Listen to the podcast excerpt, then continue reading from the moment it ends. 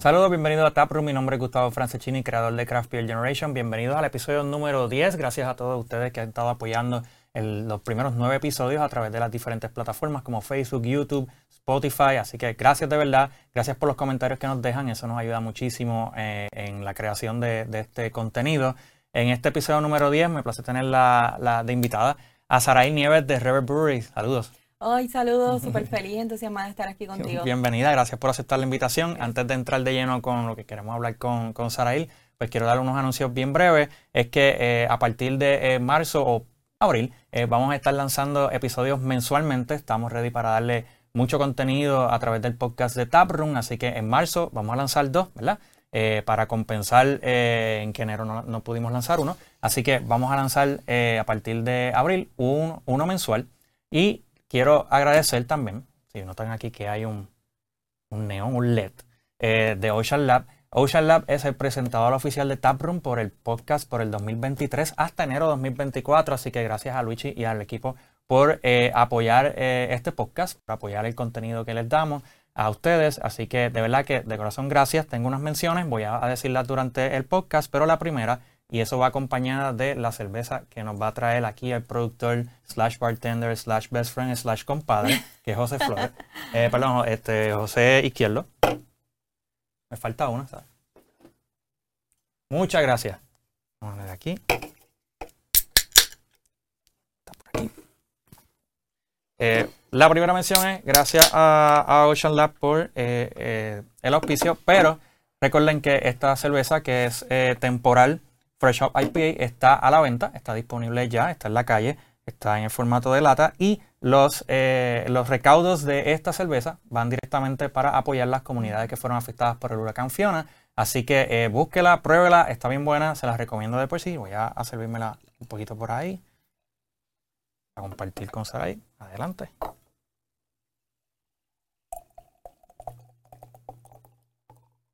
Muy bien. Salud. Y bienvenida a Taproom. Salud. Allá, espero que se estén, dando una cerveza también. Mm. Por ahí tiene la Mambo, que es de Passion Fruit. Así que, eh, gracias por el viaje. Este, estamos en Wernético Studios en Guaynabo. Sé que de Utubado para acá el viajecito es un poquito largo, así que agradezco mucho eh, la disponibilidad. Eh, Rebel Brewery en Utubado, hablar un poquito de, de, Rebel, cómo comenzó, para que los que no conozcan, pues sepan un poquito. Pues como te decía ahorita, estoy súper entusiasmada y súper contenta de estar aquí con ustedes. De verdad que para mí es un placer. No importa el viaje de toda San Juan, a nosotros nos encanta darnos la vuelta. Como te dije ahorita, este, paseamos, salimos de casa y vemos otras cosas. Eh, Rebel comenzó en el 2015, ¿verdad? Realmente lo incorporamos en ese año. Eh, pero comienza un poquito más atrás, comienza como, yo creo que como cada uno de, de los cerveceros aquí locales como un homebrew. Como homebrew. O sea, nosotros empezamos en casa a hacer cerveza y nos gustaba la cosa. Decíamos, pues mira, sabe buena. El primer año de nuestra nena Isabel, que ahorita estábamos hablando de ella, eh, nosotros hicimos una cerveza casera, hicimos una botella y en la botella estaba los Backyardigans, que era el motivo del cumpleaños, y la carita de él así, es una cerveza del primer cumpleaños, ¿verdad? Y quisimos hacerla porque pues estábamos enfiebrados con esta cosa y a todo el mundo le gustó, ¿verdad? importante. obviamente, disclaimer, se le dio a los adultos. Claro. Pero me decía casa. Se le dio a los adultos la cerveza y a todo el mundo le encantó eh, como sabía. Entonces, un día haciendo hombro en casa, en Utuado ya, nos habíamos mudado para Utuado. Nosotros vivíamos antes en San Juan. Cuando tuvimos la nena, pues nos mudamos para Utuado. Y ya en casa haciendo un día cerveza, dijimos, ¿por qué no? ¿Por qué no montamos una cervecería? Si a la gente le gusta y cada rato llevámonos a, las bodas donde nos invitaban, llevaban cerveza a todos lados, teníamos siempre algo que compartir. Y de ahí prácticamente nace Rebel, ¿verdad? Conjunto con José Luis, que es mi esposo. Eh, nace este proyecto creado en Utuado y de esta idea de hacer un negocio para nosotros como familia y quizás un legado también para nuestros hijos, ¿verdad? Al final del día cada, cada hijo es independiente y hace con su vida pues lo que desee, pero nosotros que quisimos crear este concepto y quisimos crear esta marca y esta cervecería para hacer algo con nosotros también y darle algo al pueblo de Utuado, este, en esta nueva cepa de empresarios que hay ahora mismo, ahora mismo la gente está emprendiendo, así como tú lo estás haciendo con tu marca, con tu producto, hay mucha gente haciendo esto. No solamente nos concentramos en, en el, yo creo que en la mentalidad quizás de nuestros papás, que era, tú estudiabas, te ibas directamente a un trabajo ya o en el gobierno, y entonces eso ha pasado que el gobierno se, se convirtió en el mayor empleador que existe. y, es, un problema realmente. Pero está, está ahora mismo estas generaciones están rompiendo con esos paradigmas ya. Y esto es Rebel. Rebel está rompiendo con eso. José tenía su profesión, yo tenía mi profesión, pues entonces nosotros decidimos dejarla para hacer nuestro propio negocio. De ahí entonces nace Rebel como tal. Y Rebel, una de las cosas que, llamó mucho la atención al principio, eh, cuando, cuando se lanzaron, es eh, precisamente lo, que, lo, que, lo que significa Rebel, que es eh, radical, experimental. Porque su primera cerveza, si no me equivoco, fue la primera comercial, que fue Casiri, que si quieres explicar un poquito. Sí, este, pues como estás diciendo, Rebel nace, ¿verdad? Nosotros nos dedicamos a hacer cerveza, como dice el nombre, es radical y experimental, ¿verdad? Para nosotros, ¿verdad? Lo que es radical y experimental para nosotros, que son cervezas que no son tradicionales. Nosotros nos quisimos alejar del concepto de cómo se hace una cerveza. Obviamente tiene lúpulo, tiene cebada, tiene los componentes que, lleva, ¿verdad? Porque si no, no sería cerveza. Claro. Pero quisimos añadirle algo más y nos empezamos a cuestionar. Rebel nace también de, de este cuestionamiento constante, ¿verdad? Y Casiri, que es nuestra primera cerveza que están mencionando, y esa cerveza estuvo solita dos años. Solamente nosotros estuvimos produciendo Casiri. Este, nace ese cuestionamiento, ¿qué habría pasado si los indígenas aquí en Puerto Rico hubiesen seguido y hubiesen hecho una cerveza? O sea, ¿qué hubiésemos creado nosotros?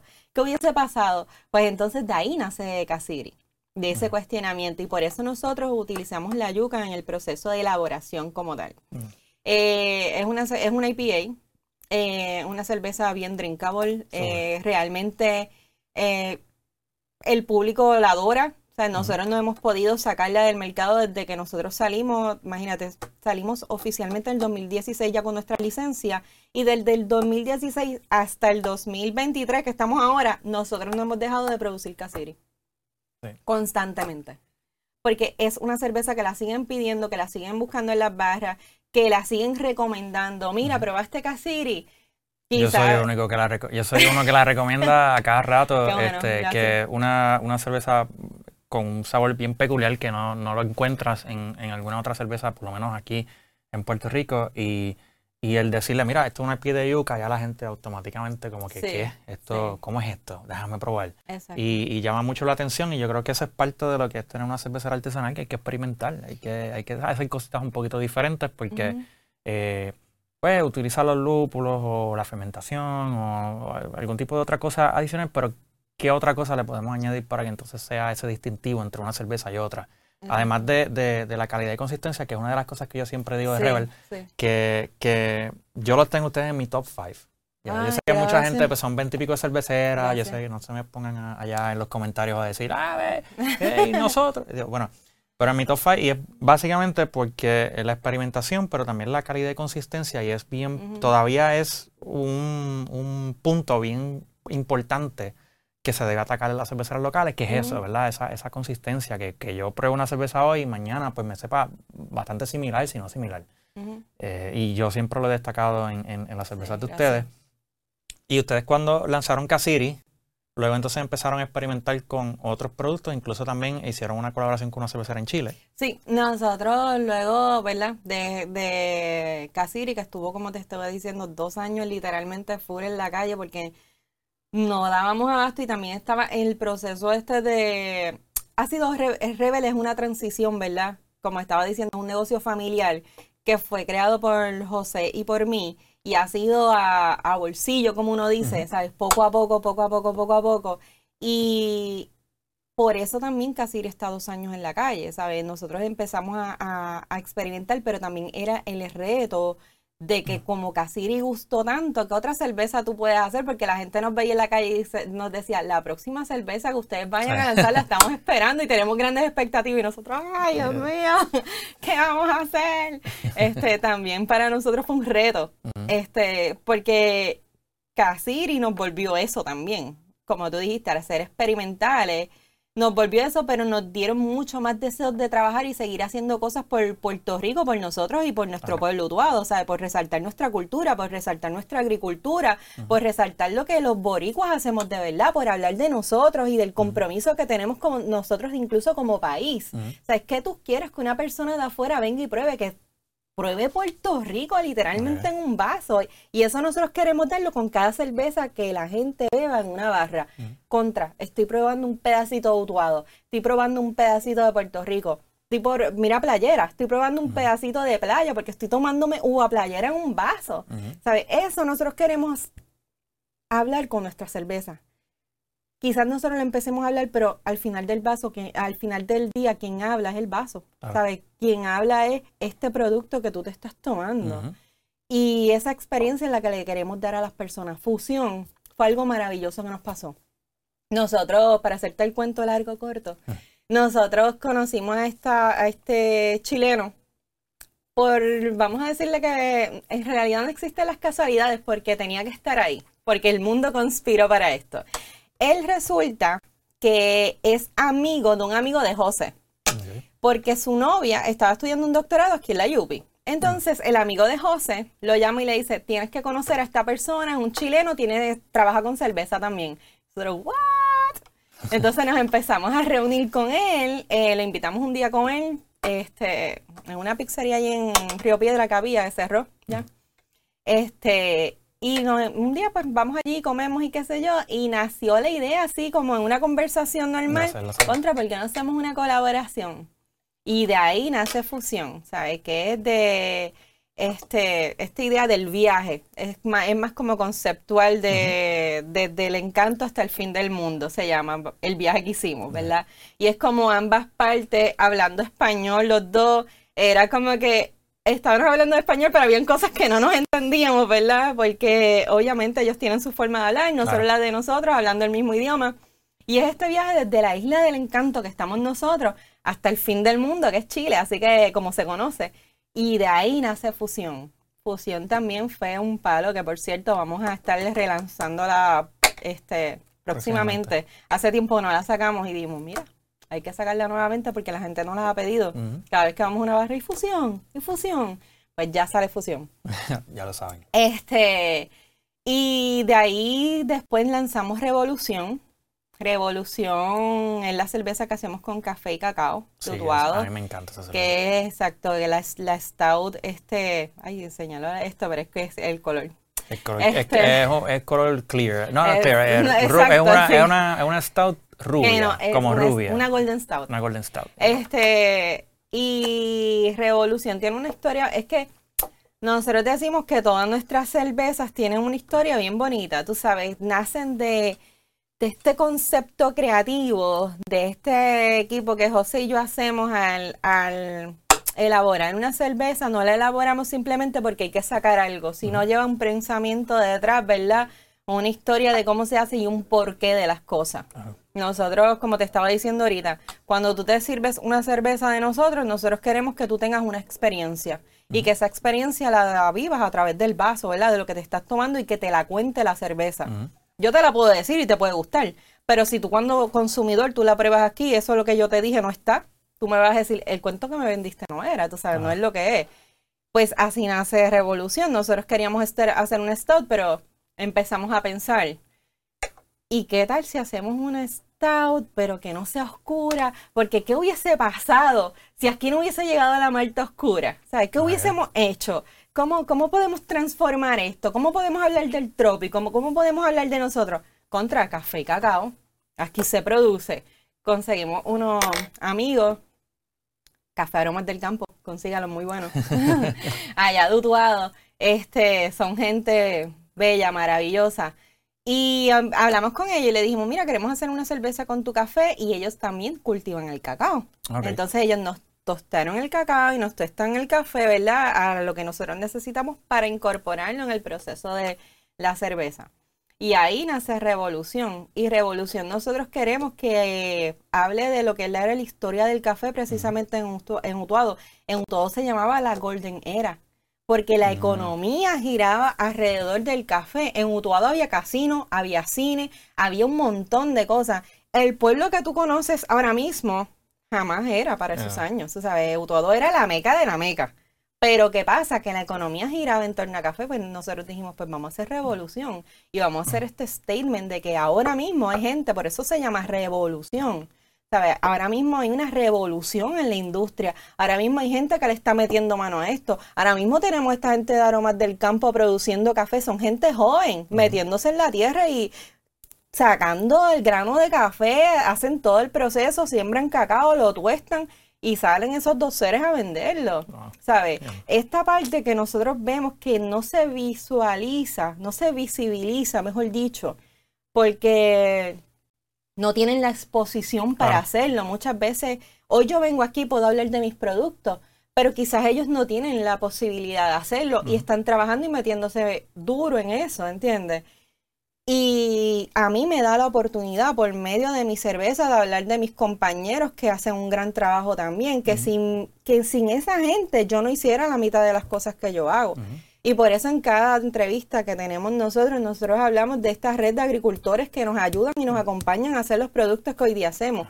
Porque yo tengo que tener, si yo tengo este espacio para levantar y alzar mi voz, como hoy que me invitaste y agradecida estoy, ¿verdad? Y sé que vamos a hablar del rol del proceso incluso de la mujer en la industria, pero es una industria que acapara todo, ¿sabes? La mujer está en todos lados, la mujer está en la industria de la cerveza, la mujer está en la industria de la agricultura que estoy hablando. O sea, tengo compañeras increíbles que me siembran flores para buquet. ¿sabes? ¿Y quién las ve a ellas? ¿Quién las visibiliza a ellas? Si yo no hablo por ellas aquí en este espacio, no van a ser escuchadas. Entonces, cada vez que tenemos la oportunidad de estar frente a un medio, de estar frente a una cámara, de estar en un espacio como este, mi rol es ese también, ¿entiendes? Mm. Así que revolución habla de esa, de esa revolución que queremos como pueblo, de, de ese echar para adelante, de ese saber que contra, hay gente haciendo cosas bien lindas, hay una revolución en Puerto Rico y no nos estamos dando cuenta que esto está pasando.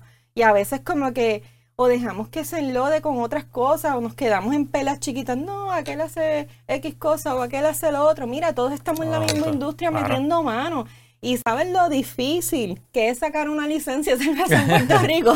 Yo creo que eso es un tema bastante recurrente en este podcast. Dios mío, ¿sabes lo difícil? Ay, me toca el micrófono, no sé si, no sé si, se escucha. No, no te este, lo difícil que es bregar con Hacienda en Puerto Rico, lo difícil que es tener tu producto en la calle, lo difícil que es hacer ventas. O sea, no nos tiremos lodo los unos a los otros, vamos a darnos la mano, porque esto es una industria de crecimiento, ¿entiendes? Y si nosotros apoyamos lo que hacemos y apoyamos a todo el mundo, esto va a ser bien bonito, ¿sabes? Esto va a ser una revolución, que es lo que nosotros decimos, be rebel, ¿sabes? Ser rebelde al sistema, a lo que tú quieras, este, pero en la unidad está la fuerza. Y eso lo hemos demostrado como, como ciudadanos y como boricuas muchas veces. Sí. Y, y al, punto que, que, de lo que estás diciendo, eh, eso, eso es parte del objetivo de, de, hacer el podcast y de incluso tener la página. Al principio, cuando yo abrí Craft Your Generation, era porque pues eh, estaba aprendiendo de cerveza y quería compartirlo con, con todo el mundo, pero al pasar el tiempo me di cuenta que el objetivo mayor no era eso, el objetivo sí es educar y y en el décimo aniversario dije que uno de los objetivos, sino el objetivo más importante ahora mismo es educar, pero a través de esa educación es darle ese espacio a las cerveceras locales para que puedan, eh, la gente los pueda conocer, porque yo soy bien fiel creyente de que si la gente conoce, la gente va a pedirlo. Exacto. Y la gente va a apoyar. Y la gente, si yo tengo la plataforma, ¿por qué no hacerlo? Exacto. Este, porque yo puedo, eh, puedo hacer un montón de cosas con un montón de cervezas, pero si no apoyo lo local, realmente, pues, ¿qué estoy haciendo? Yo un buen producto. Conozco a todos los cerveceros que están aquí en Puerto Rico, que son excelentes, los que van a venir próximamente. Exacto, exacto. Los, los homebrewers que estamos empezando a hacer un outreach a hacer unas cosas con ellos. Pues Excelente. vemos, vemos como poco a poco eh, una, una, comunidad que va a ir creciendo. En crecimiento. Y, y, tenemos que apoyarnos porque la realidad del caso es que el, espacio se sigue haciendo más pequeño en, donde uno va, a vender su producto. Así que tenemos que ayudarnos, no podemos codearnos, no podemos patearnos y todo eso. Exacto. Este, pero eh, me, me encanta lo que dices de aprovechar cada oportunidad y, y, decir no solamente lo que ustedes están haciendo, sino toda esa, esa red de agricultores que ustedes trabajan, que todos lo sabemos a través de su cerveza, lo que es el cacao, lo que es la, strawberry. Eh, sé que ha hecho cerveza con strawberry. Eh, la de parcha, muchachos de también nos vende la parcha natural. ¿sabes? La pulpa de la parcha natural, natural full, le compramos a, él también. Sí, y, y, eso ayuda muchísimo. Me encanta lo que dices de, de que prueben Mutuado, que prueben Puerto Rico, que eso es parte de, la esencia de lo que, de lo que hace Rebel. y, nuevamente, yo no, yo no conozco gente que yo le haya dicho, mira, prueba la cerveza. Y, o sea, conozco, todo el mundo me ha dicho que le encanta la cerveza. Eh, y espero que siga siendo así. Por eso yo siempre lo sigo apoyando. Por eso hicimos lo de, lo de, en diciembre hicimos lo de los Reyes Magos. Sí. Que es una de mis cervezas favoritas. Este... Esa espera todo el mundo. desde noviembre están detrás de nosotros. Este año sale la de los Reyes y nosotros sí sabemos. Que nació, que nació de, de ustedes este, compartirlo con la familia. Sí, si, quieres compartirlo de una vez. Claro que sí. Este, y te agradezco, ¿verdad? Eh, lo que estás diciendo ahora del espacio que das para, para todas las cervecerías, porque es justo y necesario. Y sabemos así porque desde que nosotros lanzamos, te vimos que fuiste a apoyarnos un día y de verdad que te lo agradecemos un montón. Este, el, la historia de, de, los Reyes Magos nace de una promesa de Reyes en Utuado. Nosotros tenemos este amigo, se llama Javier Colón, él hacía todos los años una promesa de reyes en una casa que, que colinda con el lago, aquello es, te metes un monte que o te sales de la carretera principal y tienes que estar como media hora ahí que tú dices, Dios mío, ¿qué es esto? ¿Dónde voy a llegar? Pero de momento llegas a esta casa hermosa con unas montañas maravillosas, estás en un espacio mágico literalmente. Pues nosotros con esta idea de homebrewers, este, y tú sabes que, que me encanta esto del homebrew y que es cuando yo creo que te da este espacio creativo y me encanta que digas que vas a hacer un espacio para esto porque yo creo que de ahí nacen tantas buenas ideas y tantas cosas. Y, nacen proyectos como este y como otros proyectos que estamos viendo, nacen del homebrew y de la experimentación. Pues en esa época de nosotros, ¿verdad? Hicimos esa cerveza de los reyes, Baltasar, Baltasar Gaspar y Melchor. Y eso, para regalar, ¿verdad? Porque éramos homebrewer y que si le dijimos, nosotros te ponemos la cerveza. Entonces, llevamos esa, ese día eh, y repartimos, a todo el mundo le encantó. Y todo el mundo, ay, me encanta, que esto está brutal, que esto que lo otro. Y la cerveza le hicimos, este, colectamos agua de manantial, ¿sabes? Nos fuimos como aquí en ese viaje, en ese viaje experimental. Y a todo el mundo le fascinó y teníamos como meta lanzarla con Rebel, pero tú sabes que llegaron un montón de cosas porque Puerto Rico pasa por un montón, ¿sabes? Desde María para adelante eso es como que pum, pum, pum, pum, pum. Pues salió, iba a salir Los Reyes y yo creo que fue María, si no me equivoco, y no pudimos sacarla. no, no sé si fue ahí que se nos dañó el batch, si fue después de María.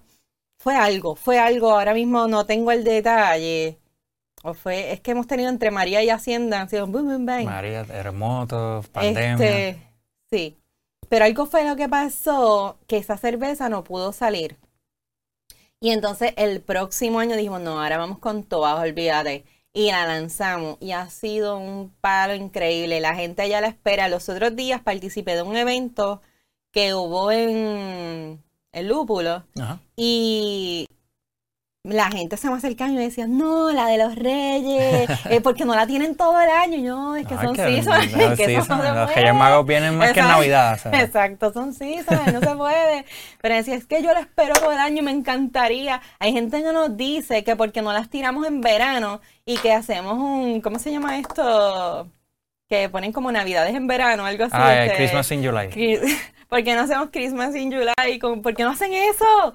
Y nosotros, es que no. Es que, hay, hay, una de esas cervezas que es difícil tomársela en, verano con el calor. Claro, porque es un stout. sí, pues. Este, y a nosotros realmente nos gusta que sea para Navidades porque tú te vas preparando para esa época, mucha gente las regala, o nos envían fotos, mira, se las regala a mi familia, este, o ya estoy esperando para comprarla, o las compran, las enlatan y las llevan fuera. Hemos tenido estas fotos de gente que nos envía eso. Mira, ah, sorprendí a mi familia con esto y a nosotros eso nos llena el corazón, tú sabes. Pero es para pa, todavía. Es, es, un, es una tradición puertorriqueña que te estás llevando y que te la puedes tomar y es una experiencia. Así que así es como yo lo veo cuando la gente se lo lleva a, fuera, fuera de Puerto Rico.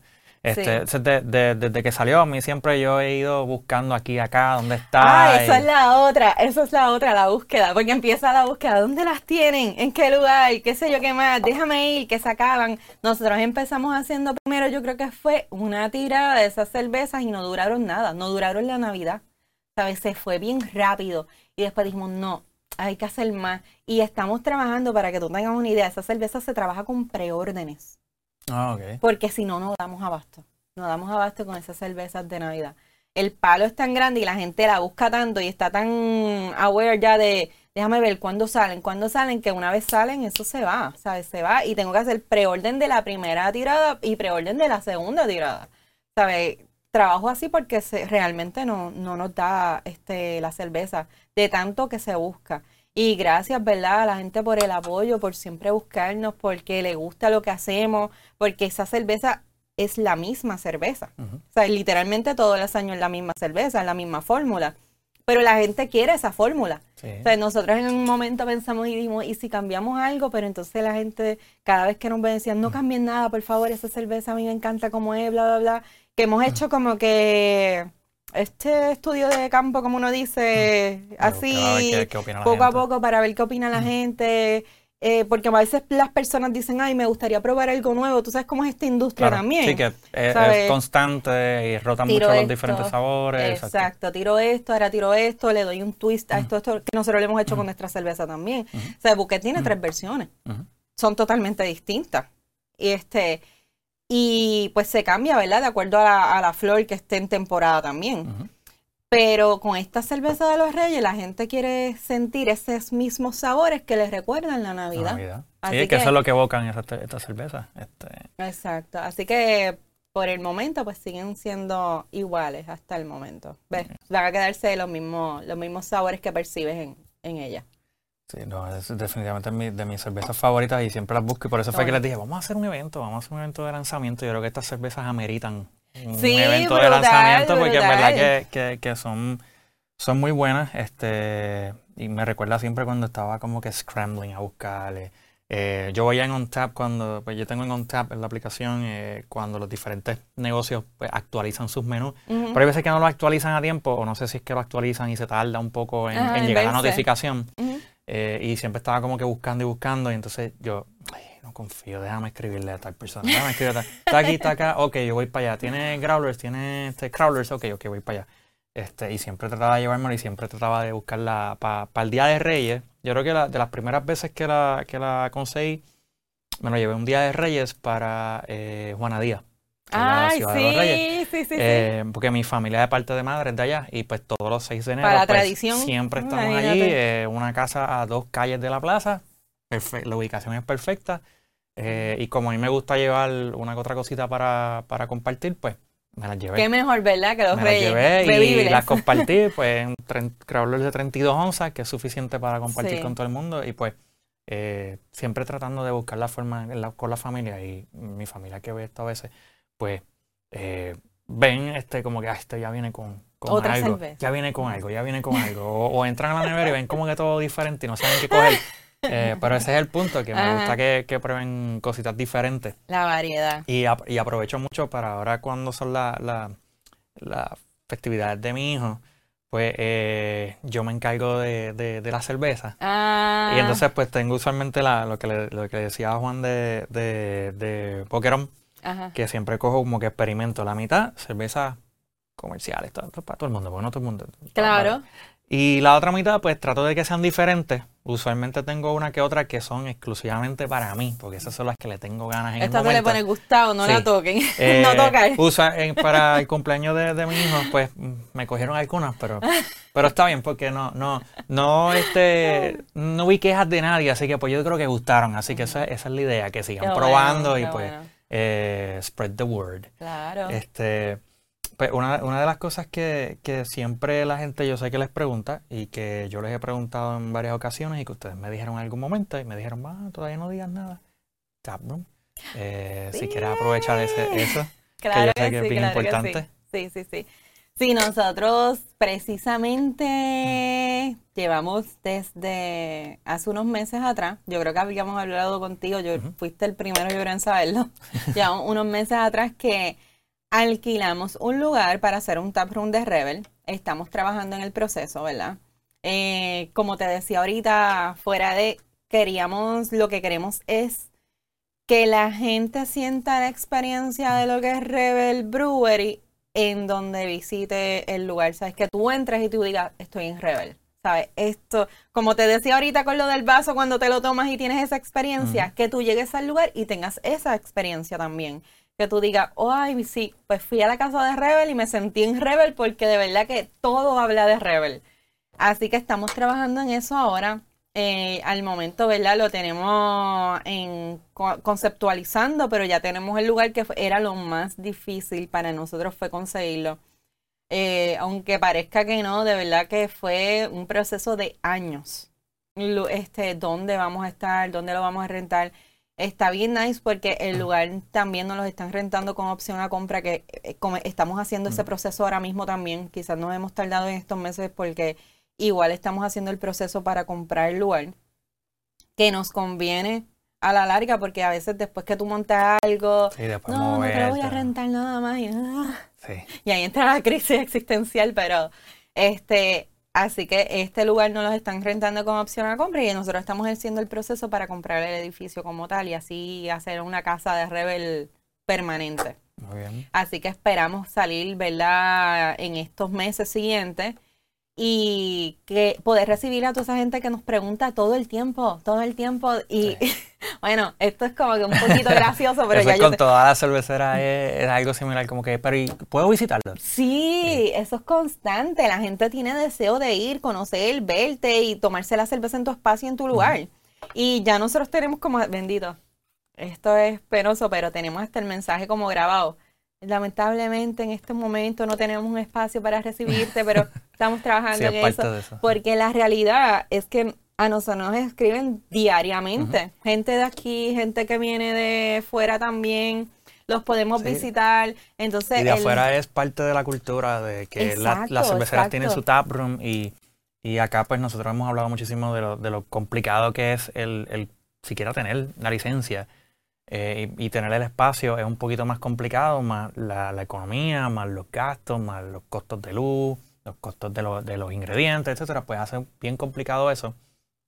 Y, para, eh, he, hablado de este tema con, varias personas de la industria y de turismo también eh, recientemente, de sobre, pues mira, este, las cerveceras no tienen, no todas tienen el, espacio para recibir gente, pero están, están, trabajando, muchas de ellas, yo sé que hay muchas que están trabajando por, por tener ese espacio, porque es importante también, eso acerca mucho a las personas a, a, ustedes y crean ese bond, ¿verdad? Ese, ese, ese lazo que eventualmente lo sigue atando más hacia el producto. Exacto. Y también funciona para turismo de que la gente, mira, puede venir a puede atraer toda esa gente que le beneficia a ustedes y le beneficia a todos los que están alrededor, que eso es lo importante. Exacto, que es un beneficio para todos realmente, para el pueblo, para la economía, para que nos visiten. Y pasa en cada lugar donde hay una cervecería, que es lo que nosotros decimos cuando hablamos con la gente. En la gente me refiero a gente que nos hemos topado de gente que está en gobierno, ejemplo, alcalde, aquello, lo otro, que nos ven en la calle, qué sé yo. Este, eso es lo que le decimos, ¿sabes? El que tengas una cervecería en tu pueblo es un incentivo para ti, realmente, un incentivo, como tú estás diciendo, para el turismo. A mí me escribe gente de afuera, igual puede venir a mi lugar, puede tomarse mi cerveza, pero quizás quiere comer en aquel otro lugar y yo se lo puedo recomendar, ¿por qué no? O quiere quedarse, qué sé yo, acampando en otro lugar, o quiere quedarse en, en qué sé yo, no sé, en el pueblo, en algún Airbnb. Y ahora que tú sabes que eso está súper de moda también, que todo el mundo quiere... Ah, no es como antes, que antes tú decías, ok, déjame ver, si no hay un hotel, qué sé yo, pues no me puedo quedar. Ahora no, ahora tú vas a cualquier lugar y rentas lo que sea, te, quedas. acampando también ahí en, El glamping, eso, en Finca Viernes, que eso es que salir de allí, mira, vamos para allá, mira que mira esta vista maravillosa que hay aquí. Ah, y by the way, hay una cervecera en ese, en ese pueblo, así que vamos ir. Exacto, ellos tienen también comida, tienen comida, tienen esas facilidades de glamping y la vista es como que un sueño. Este, hay otro lugar más arriba también, se llama Monte Los Ermitaños, una vista hermosa. Este, si te pongo a decir en lugares en Utuado hay montones, hay lugares de comer también riquísimos, por montones está el parque indígena, en Utuado hay mucho, mucho que hacer. Los lagos, Cañón Blanco, que tenemos mm. una cerveza que se llama Cañón Blanco también. Este, que también es hermoso, ¿sabes? Hay tanto y tanto y tanto que hacer en Utuado. Así que es un incentivo para todos los que estamos en el pueblo y en áreas limítrofes, no solamente en el casco urbano, sino también en las montañas de Utuado. O sea, puedes pasarte el día haciendo mil cosas. Y como te estoy diciendo, quizá me vas a consumir mi cerveza, perfecto, pero tienes otras cosas más que puedes hacer en el pueblo. Hasta un café te puedes tomar ah, en un lugar allí, se llama Café Humado, que es riquísimo también. y nada, hay montones de lugares. Si los anuncio a todos, no termino. Pero, pero para las personas que vayan haciendo ya su, su rutita, para cuando ustedes vayan a abrir, pues, sepan que, mira, pueden ir allá, pueden ir acá, y, es más, pueden ir desde ahora, pueden ir y visitar todos estos negocios que hay en otro Claro, los o sea, no tienen que esperar a que, abran a que abran el taproom, así que pues pero para, para que usted vaya allá, sepa que cuando se vaya a abrir, nosotros, nosotros nos, tiramos el road trip para allá. No, los esperamos obligados. De seguro y pues nos quedamos por allá para no tener que preocuparnos de guiar para Eso sería lo mejor. Eso sería lo mejor. Que te coger buena temperatura. Te, se queden, se den la vuelta, van a disfrutar. Nico va a caminar por todo ese monte, así que con tenisitos. Este, así que la van a pasar genial, la van a pasar bien. Y mira, una de uno de los temas que, que, a mí me gusta hablar, que lo hemos hablado anteriormente, este, que es el tema de, de, la mujer en la industria. Sí, este, nos, eh, tú eh, y José son uno, si no me equivoco, uno de cuatro matrimonios eh, que tienen cerveceras en, en, Puerto Rico. Este, está Cold Blood, está, Dragon y está Snake Island. Este, y, y yo he hablado con, Sandra de Dragon varias veces y con Maribelis de, de de esa dinámica que a veces se, se, forma y cómo es que funciona cuando es un matrimonio, cuando están trabajando. este, pero cuando hablamos del, rol de la mujer, hay, hay veces que mucha gente no, tiene eh, la idea de, de cuánto están las manos de ustedes metidas en todo esto de la cervecera. Eh, no sé si puedas darle como que un, ejemplo de, cómo es un día en la cervecera este, con ustedes. Puedo dar varios ejemplos. Puedo dar varios ejemplos, perfecto. sí, mira, este, nosotras eh, conozco también a, las muchachas que mencionas, a María, a Sandra. A la de Snake Island no tengo el gusto de conocerla, así que espero conocerla pronto. Este, por ahí están también las muchachas de Pura Vida que, van, a salir próximamente, a relanzar, mejor dicho, próximamente su producto. Este, y realmente dentro de la industria cervecera, uno se encuentra de todo, ¿sabes? Uno se encuentra de todo. Y trabajar, como dijiste, desde el lado de nosotros que trabajamos junto a nuestras parejas, realmente yo digo que como todo es un reto, porque están trabajando dos personas que tienes que separar lo voy a decir aquí, pero a veces no lo hago, pero sí.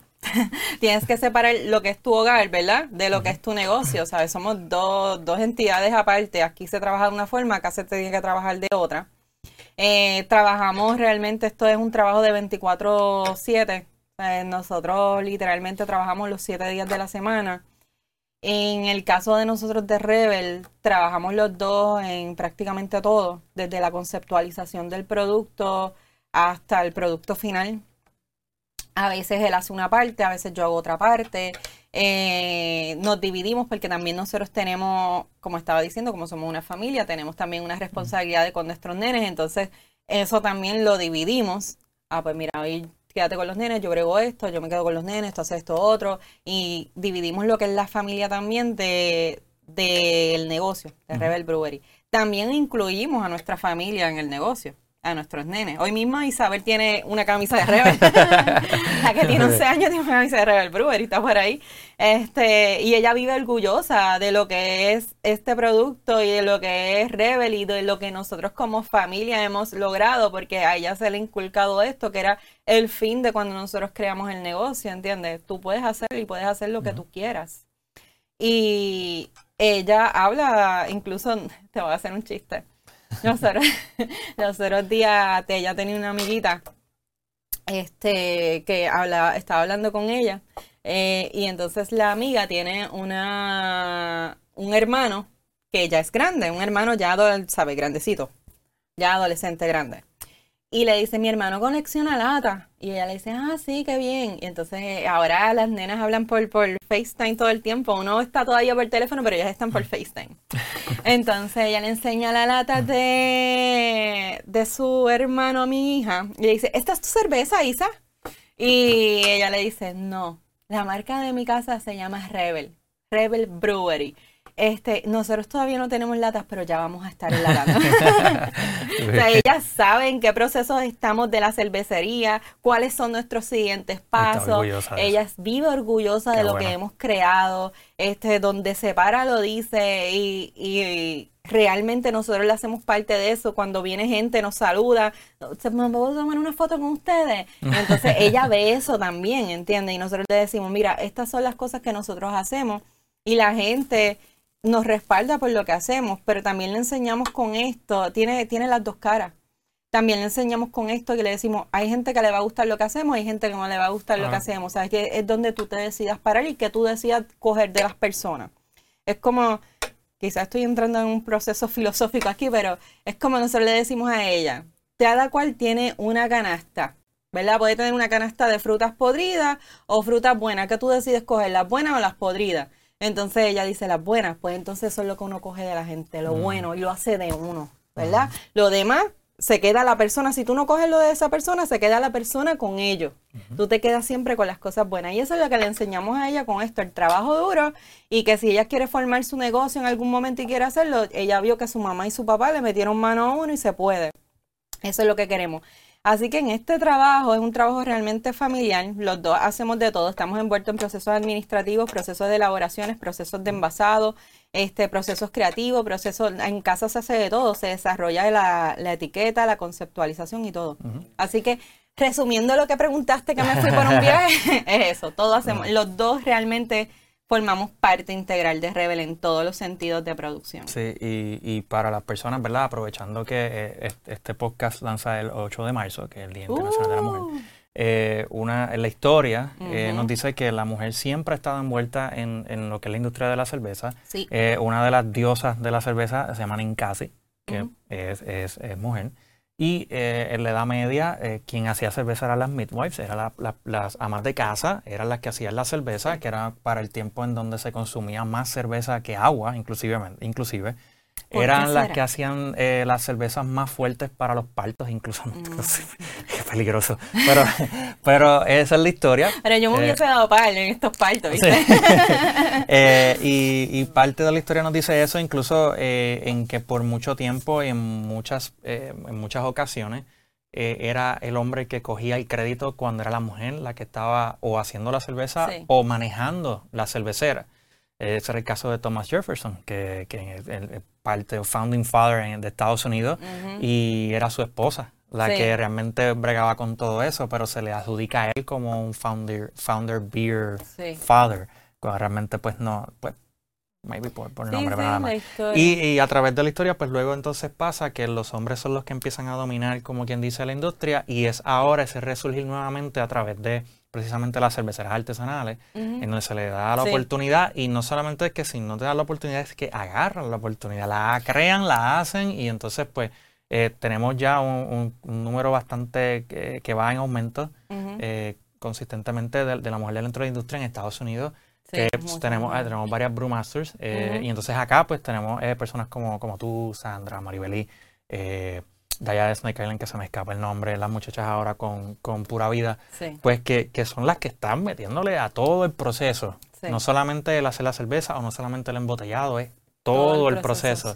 Y, yo creo que eso es bien importante que la gente lo sepa, eh, porque eh, hay, a veces cuando uno piensa en el producto de cerveza, uno piensa que esto lo hizo un hombre, o, o, como, que, como si no hubiese ningún tipo de capacidad, lo que es completamente incorrecto. O sea, no hay ninguna forma de por qué pensar que, las mujeres no pueden hacerlo, que no solamente hacerlo, sino destacarse, sino ser un producto aún de mayor calidad que lo que puede hacer un hombre. Así que yo siempre en, marzo, y trato de que también sea durante el año, ¿verdad? No solamente relegarlo a solamente un mes porque es el mes de la mujer, pero trato de que entonces también tengan esa visibilidad a través de las cosas que hacen. Y también este mes de marzo nos recuerda que es, hay un, es una lucha, ¿verdad?, de garantía de procesos laborales dignos también para la mujer, ¿verdad? Por lo que sucedió y por lo que celebramos el mes. No es una celebración de, globos y tirar flores, tú sabes, una lucha y de algo bien fuerte que sucedió y que realmente la mujer, ¿verdad? Porque estamos hablando de la mujer en este caso, eh, ha estado envuelto en procesos laborables no favorables desde que el mundo prácticamente es mundo. Igual como tú dices, quizás el rol se ha visto minimizado porque viene alguien y pisa más fuerte que tú en el sentido de que no, vamos a aplastar la historia, vamos a ocultarlo.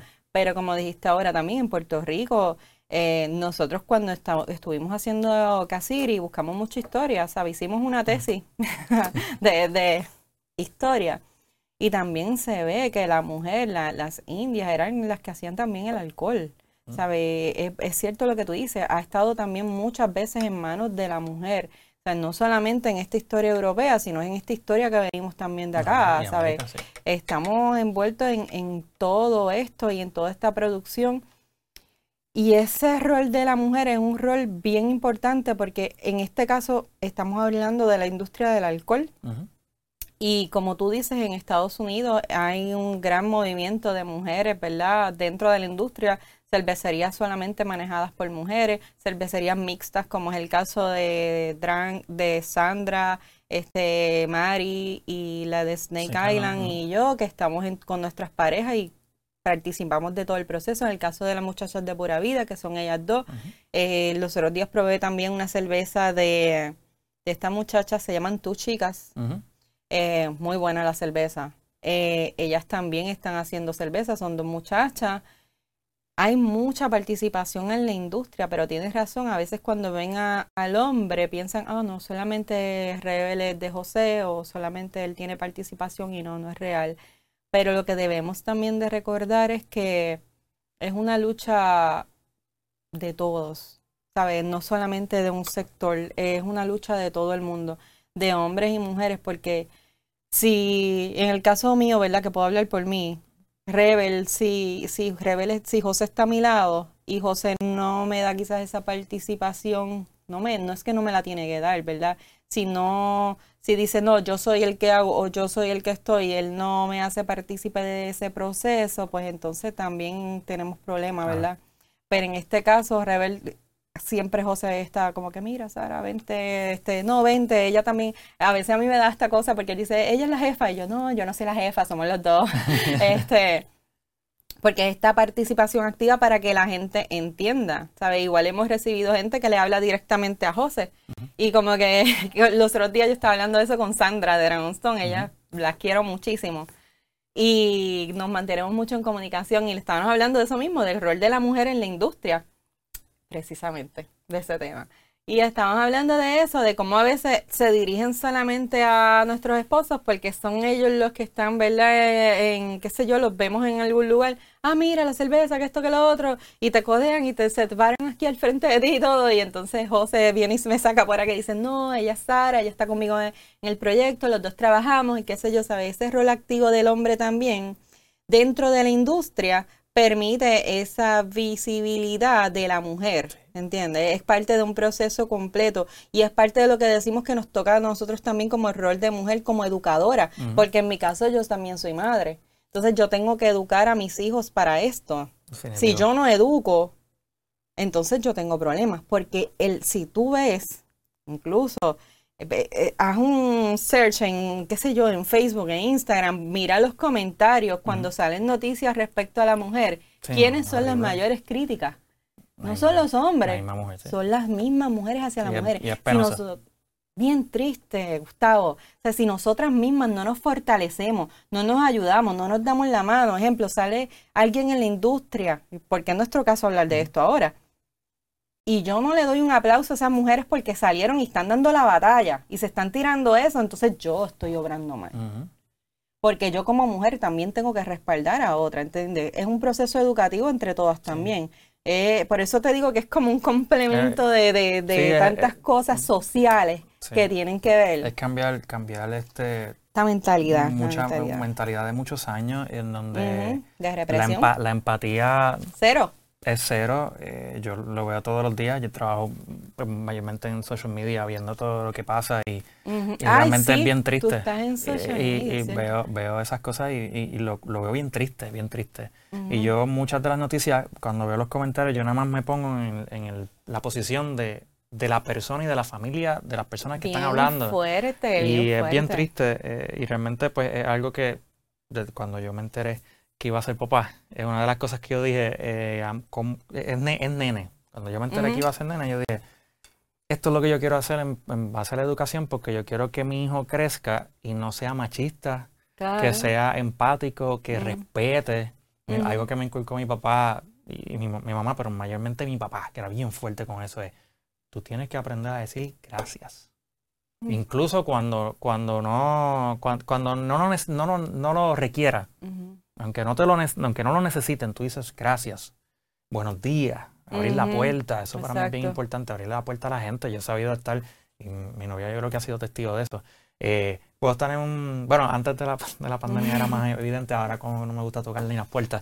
Pero, sí, ahora no está pero, pero, en el mall, por ejemplo, pero en el mall, por ejemplo, yo puedo abrir, abrir la puerta y mantenerla abierta para que la gente pase. Y a veces que la gente, de cinco personas que pasaron, nadie te dijo gracias. No, es verdad. Y, y, y por ahí es que se empieza, eh, cambiar la mentalidad de, de respeto Incluso, incluso si tú no estuvieras en el proyecto, pero eres su esposa, el, pararse al frente mientras están hablando con tu esposo es una falta de respeto, punto. Eh, es cambiar, cambiar muchas mentalidades y siempre he estado eh, a disposición mi, mi plataforma para tratar de que esa dinámica eh, empiece a cambiar, porque realmente, o sea, es, es, cuestión de ser empáticos y respeto, no, ver, no vernos como hombres y mujeres, sino vernos como, como, iguales, como que el mismo respeto que yo le, puedo dar a, a, José que está ahí detrás de las cámaras, te lo puedo dar a ti, te lo puedo dar a mi novia, te lo puedo dar a Wilton que está allá en, en, el, en, en el set allá atrás este, dirigiendo. eh, es, es, esa parte y yo creo que, que hay mucho camino por recorrer y, y, sobre todo cuando, cuando vemos que la educación sigue pasando a un rol que es el cuarto, el quinto, el sexto en, en, prioridades. Eh, ayer lo difícil, sé que me fui un poquito, ¿verdad? Eh, no, fuimos, no, pero es justo y necesario, es, justo y necesario lo que estás hablando porque es una responsabilidad de todos que es lo que estamos diciendo. Y si no se habla y no se dice y no se expone, es parte, al final del día estamos hablando igual de este producto, de esta industria, pero hay temas que hay que tocar para saber de dónde llegan, ¿sabes? Hay que, hay que hacerlo, es justo y necesario porque como comunicador, como que estás ahora diciendo que tú estás en esto del social media y todo eso, te corresponde, porque a veces eh, te toca más que nadie.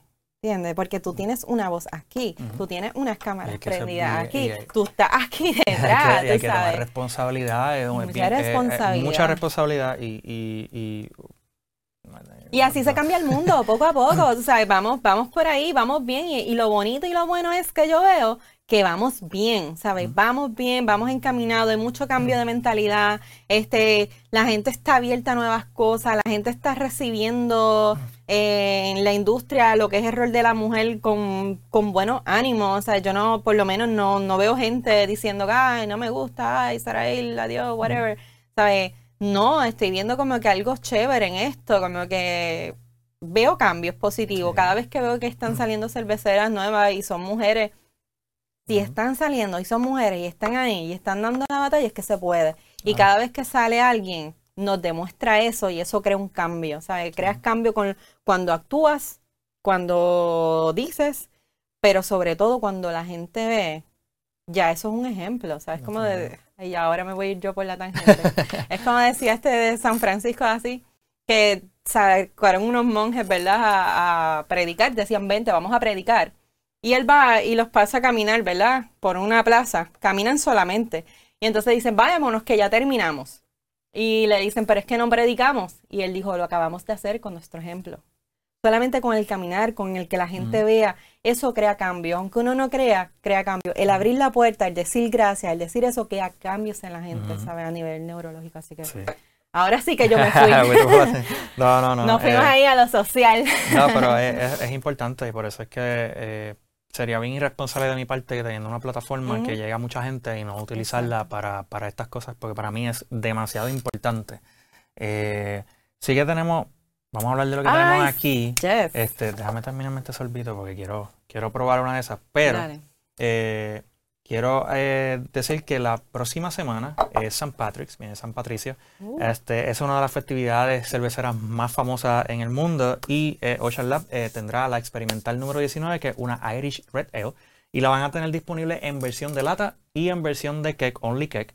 Así que va a estar disponible para la semana de San Patrick's, así que pendiente a las redes sociales, sigan a Ocean Lab Brewing Company, tanto en Facebook y Instagram para todas esas noticias y también sigan a Craft Generation, que entonces vamos a estar publicando cuando salga esa cerveza. Eh, esto es bien interesante, esto es Rebel Beverage, ¿right? Sí. Este es un nuevo proyecto que nosotros tenemos, ¿verdad? Aparte de lo que es Rebel Brewery. Rebel Beverage es una compañía que José y yo creamos, lanzamos este año. Se llama Rebel Beverage porque se dedica a productos que no son alcohólicos, tanto destilados de alcohol como productos destilados de, a base de planta. En este caso te traje para compartir aquí tres cervezas. Se hacen como se hace cualquier tipo de cerveza, ¿verdad? Con maltas, levaduras, lúpulo, todo el proceso normal, lo único que no tienen alcohol. Eh, y estas en teoría pues se le echan hongos son hongos que se utilizan para, en, ¿cómo te puedo decir? Eh, son hongos funcionales que se utilizan para añadir propiedades a la cerveza, ¿verdad? Este, se utiliza el chaga, el lion, y lo que se trata es de que, ok, sales del gimnasio, te quieres tomar algo que no tenga alcohol porque pues te deshidrataste allá, te puedes tomar eso y vas a estar súper nice. Estás estudiando, este, muchos de esos hongos también mantienen el foco y todas esas cosas, te lo puedes tomar y vas a sentirte bien. De eso se trata, ¿verdad? De nosotros queremos que en la industria también, y no hablando solamente de la industria de cerveza, sino en la industria del alcohol, haya participación, ¿verdad? Inclusividad de cuando una persona, yo, que soy mamá, que el acto también a mi bebé, que me invitan por una fiesta, una barra, yo pueda decir, contra, dame un trago de, qué sé yo, y me lo pueda tomar. Dame un whisky sour. Y yo me puedo tomar un whisky sour porque hay un whisky que lo hacen del destilado del whisky, pero que le remueven el alcohol. Y yo pueda disfrutar con mis amigas ese trago, lo más bien. Se trata de esa inclusión de la persona que no bebe porque tiene alguna enfermedad sé cuántas personas aquí en Puerto Rico no tienen enfermedades y no pueden consumir alcohol porque por este, están en tratamiento o están tomando antibióticos y se cohiben de salir incluso, dicen, ay, no me atrevo a salir porque ¿qué voy a hacer? ¿Tomarme una botella de agua? Pues mira, esto te permite socializar de una forma inclusiva con tus amistades sin tomar alcohol.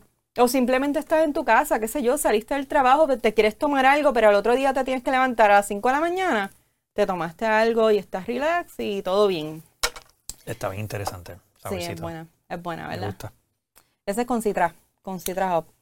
Me gusta y, y a lo que comentas, en, en, el caso de mi novia cuando estaba embarazada, pues las opciones como que no... Hemos pasado por eso. No, no eran, muchas este, las que habían allá afuera y pues también el, el temor de que tuviera actually tuviera alcohol y pues sí, eso yo se, sé. Se, se, entiende. Este... Yo sé porque este, este proyecto precisamente nace en pandemia. ¿sabes? Nace en pandemia. Eh, oh, ahorita te estaba contando que estaba embarazada en pandemia.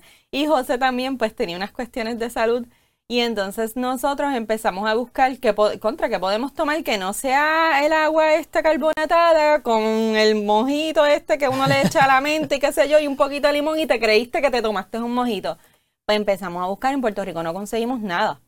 Entonces buscamos fuera y encontramos todo este producto de catálogo de derivados de destilados de alcohol y destilados de plantas que no tienen alcohol y dijimos, esto es maravilloso. Empezamos a comprar, empezamos a probar y nos encantó. Y le da como un next level a lo que te estás tomando, porque, ok, tú preparaste tu agüita carbonatada en tu casa, le echaste mentita, pero cuando le echas esas dos oncitas del gin o le echas esas dos oncitas del whisky o le echas esas dos oncitas del hace ron, hace la diferencia porque sientes que estás tomándote algo. Cuando probamos la cerveza dijimos, ay, esta está brutal, nos encanta, tú sabes, sabe súper bueno. Y por eso nace Rebel Beverage. Empezamos a hablar con toda esa gente. Mayormente los productos que estamos trabajando son productos europeos, porque allá está explotando esto, pero grandemente porque como hay una diversidad de personas que no están tomando alcohol, incluso mucha gente joven está decidiendo no tomar alcohol. A mí me impresionó el porciento de gente que ya no está bebiendo alcohol. Mm.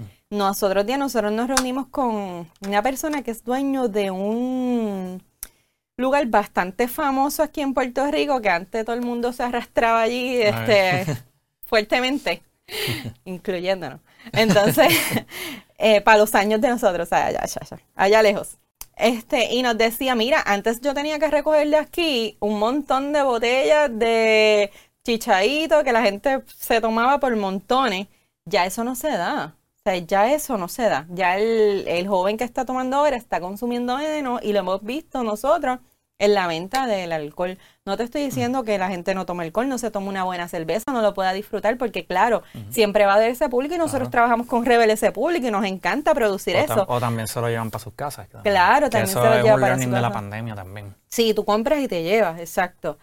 Y nosotros lo que queremos trabajar con esto, ya yo te trabajo aquí con cerveza y te, o sea, trabajamos alcohol, pero quiero trabajar esta otra área que quiero que incluyan a estas personas que por X o Y razón no beben, o porque están enfermos, porque están embarazados, porque están lactando, o porque simplemente no te da la gana. No le gusta sentir el, el, efecto. Sí, yo conozco a mucha gente que le da ansiedad sentir este el cambio este del efecto del cuerpo, de que me estoy sintiendo un poquito borracho, déjame empezar a tomar agua porque esta nota no me gusta. Yo conozco gente de eso. incluso tengo gente que puede hacer esto estoy tomando un whisky, pero no me quiero ir muy fuerte, pues mezclo. Mezclo una onza de whisky por el regular y mezclo otra del otro whisky, me lo doy, pero no tan fuerte. Pueden bajar los niveles de alcohol en su bebida también. Realmente esto es para el que quiera, ¿verdad? Disfrutar de un producto bueno que no contenga alcohol y tenga el proceso de inclusión en las barras, que tú puedas pedir algo y tú puedas sentirte incluido en ese trago, que lo viste precioso que ahora lo adornan con mil cosas, ese cóctel, que eso es como que tú no te atreves ni tomártelo de tan maravilloso que se ve, pues tú también tengas el tuyo.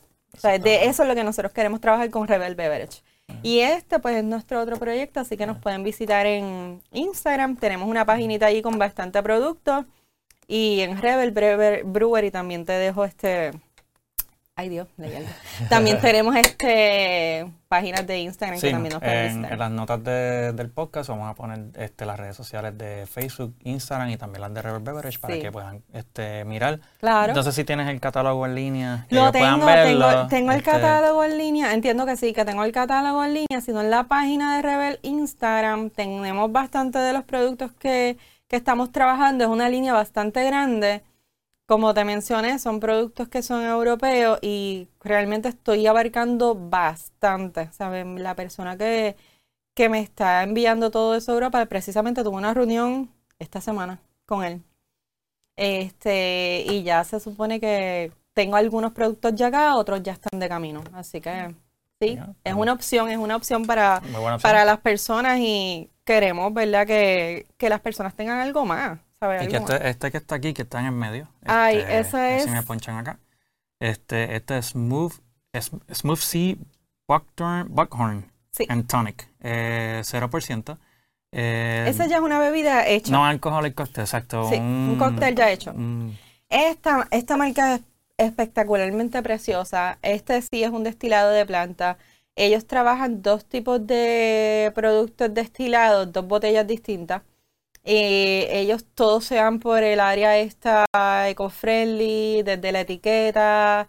Eh, la etiqueta es en la planta que destilan microscópicamente. O sea, es, un viaje increíble. de la que esa gente se fue como que año en luz. Y hasta, hasta el corcho de la botella es, qué sé yo, que es reciclado de, un millón de cosas. Y lo bueno de estos productos es que mucha gente también tiene restricciones, incluso con la alimentación. Ah, son cero gluten, son veganos, son este 0% alcohol, eh, sugar, ah, obviamente alcohol, pero sin azúcares, tienen un montón de cosas que mucha gente ahora por dietas, ¿verdad? Que tienen, eh, incluso dietas que tienen que ver con enfermedades, mira, no puedo consumir esto porque me hace daño, pues casi todos estos productos son bien amigables para ese tipo de personas que tampoco eso se estaba incluyendo. Por eso te digo que cuando va a un bar, a veces la gente no lo puede tomar porque es diabético. No puedo beber nada porque soy diabético y si no, chacho, la insulina se me trepa a 800 mil y de aquí al hospital. Pues estos productos son cero azúcares también. O sea, es que una buena combinación de un mixer que lo haga súper bien, te puedes tomar un producto tranquilito, con tu insulina relax. Por eso te digo que es para todo. Lo que queríamos darle es esa participación al que no la tenía con Rebel Beverage. Rebel Brewery te sigues tomando alcohol por ahí. Exacto, River Beverage está eh, disponible, se van a comunicar con, contigo directamente, pueden hacer a través de la, de, la, de la, misma página. De la misma página, por teléfono, por como quieran, realmente. Sí, lo vamos a poner directamente en las notas, ya yo voy cerrando eh, el episodio número 10, te agradezco mucho. Ay, a ti, que, a ti. hayas aceptado la invitación, que estés aquí con nosotros. Eh, antes de despedirme, eh, por primera vez en el aeropuerto Luis Muñoz Marín se habrá un beer garden y es de Ocean Lab. Así que si usted va de viaje, esté pendiente próximamente a las redes de Ocean Lab, Ocean Lab Brewing Company en Facebook e Instagram, para que entonces ellos le den saber cuándo va a estar disponible, pero 10 taps ubicados en el terminal de JetBlue, así que eh, JetBlue no es auspiciador, pero lo tuvimos que mencionar. Eh, está, eh, eh, son, van a ser 10 taps, así que va a ser el, único lugar en el aeropuerto donde usted puede ir a probar cerveza de barril de Ocean Lab, cerveza puertorriqueña, ¿verdad? Que está disponible allí en el aeropuerto, así que para usted que se va de viaje o que llega, pues puede aprovechar y probar esa cerveza. Yo voy cerrando, te agradezco nuevamente. Eh, gracias a José, este, que yo sé que está esperando allá con los nenes. Sí, sí, está este, de baby, este, Gracias a ustedes que eh, nos sintonizan, ya sean video o a través de audio, las diferentes plataformas como Spotify, Facebook, YouTube, Anchor y Apple Podcast. Les agradezco a, a sintonía a todos ustedes. Eh, gracias a Wilton Vargas, que está en la dirección, aquí en Webneticos Internet Studios. Si usted quiere grabar audio, quiere grabar video, quiere grabar su podcast, quiere grabar un video, quiere grabar, no sé, cualquier videito que se quiera ideal eh, y audio, pues simplemente pues, se comunica con Webneticos Internet Studios, la dirección y el Facebook y todo lo ponemos en, las notas para que puedan seguirlo fácilmente. Gracias a José Izquierdo, que nos asistió en producción y también en edición. Eh, a María Ortiz que nos está dando support moral este, aquí en el estudio. Así que gracias y nos vemos en el próximo episodio de Taproom.